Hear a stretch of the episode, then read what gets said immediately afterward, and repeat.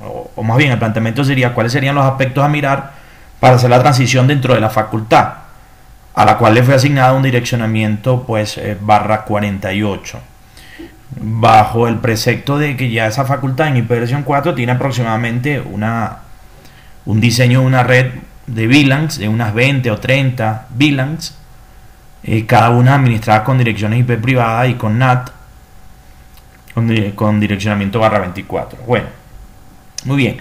En, eh, ¿Cuáles son los aspectos que deberían mirar para la transición a hiperversión 6? Bueno, básicamente ahí tienes un, eh, lo puedes mirar como un ASN dentro del ASN. Es decir, ahí tienes una pequeña, tu, red, tu red, eh, la red de hiperversión 6 de la facultad sería un, sub ASN o un ASN dentro del ASN completo de la universidad.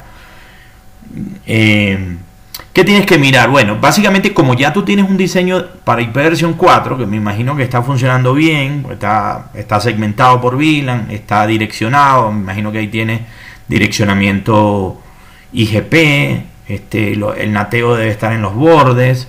Y bueno, ahí desde el punto de vista topológico no hay que hacer un rediseño, ya ese mismo diseño a nivel capa 2, ya ese mismo puedes utilizar, eso es lo primero. Segundo, bueno, con un direccionamiento barra 48, que te ha asignado es más que suficiente para, hacer las, el subnetting correspondiente en hiperversión 6 para darle direccionamiento a cada una de esas a, cada una de esas VLAN. Hay que prever crecimiento, probablemente vayan a ser eh, algunas VLAN, algunas VLAN más, las redes vayan a ser un poco más grandes, con hiperversión 6 no vas a tener problemas en cuanto al número de sus redes o el tamaño de la subred, en barra 48 es más que suficiente. Yo creo que los puntos importantes ahí que hay que comenzar a mirar, más allá de lo que te acabo de indicar, tienen que ver con el hecho de cómo va a ser el enrutamiento eh, dentro de esa facultad. Si los enrutadores son susceptibles de que puedan hacer enrutamiento en hiperversión 6 también, bien sea estático o dinámico. No sé si tienes de repente OSPF y vaya a tener que eh, lo, lógico, lo ideal es que esa red también enrute de manera, de manera dual stacking con hiperversión 6. Eh, eh, en el tema de las subredes hiperversión 6, el tema de las asignaciones, si son estáticas o dinámicas, luego tienes que ver el tema de los servidores de HCP, si lo vas a manejar de manera distribuida o centralizada con un DHCP relay, hay que mirar ese tema también. Cómo hacer la asignación de las direcciones IP en cada una de las subredes, hiperversión 6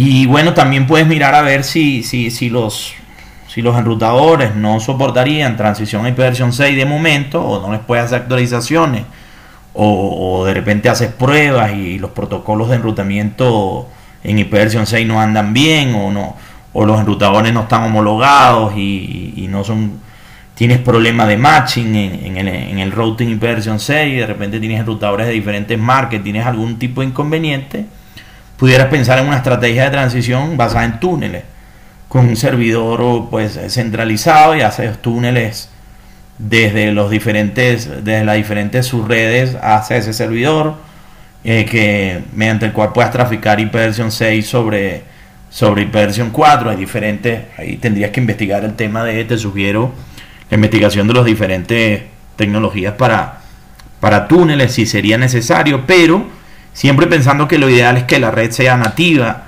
eh, sí, que sea nativa en hiperversión 4 y que sea dual stacking ahora con hiperversión 6. Y si eso no es posible, bueno, pensar en un, en un escenario de transición basado en túneles. Básicamente eso es lo que tendrías que mirar. A eso tendrías que sumarle también eh, el tema de la, de la gestión, como siempre. Hay que mirar siempre la gestión, el SNMP, la gestión de tu red. Eh, los servidores, eh, debería estar el tema de data center, o sea, los servidores de valores agregados como servidores web, las aplicaciones.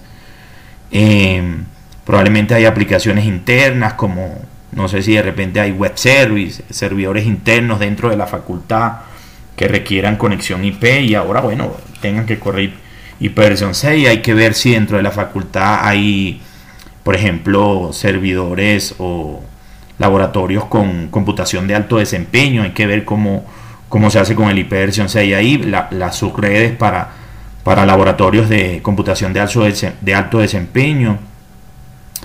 eh, aplicaciones especializadas, si hay, por ejemplo, storage en red, en red si hay NAS, eh, si, si, hay storage y hay, por ejemplo, NFS, también hay que mirar, bueno, si esos NFS o eso, esos file system en red también son susceptibles de hacerlo, de hacerles transición a Hyperion 6. Es decir, eh, todo lo que es el subnetting, todo lo que son el direccionamiento eh, a nivel de protocolos de enrutamiento, a nivel de asignación de direcciones IP, y luego el tema de las aplicaciones, las aplicaciones de valores agregados como servicios web, como, como gestión, también hay que mirar el tema de NTP, hay que mirar el tema de, los dominios internos, de, los DNS, si hay dominios internos, eh, también haya que, que migrarlos a, eh, hacer los registros 4A, por ejemplo. Eh, todo lo que son servicios de valores agregados, si hay servidores FTP, por ejemplo,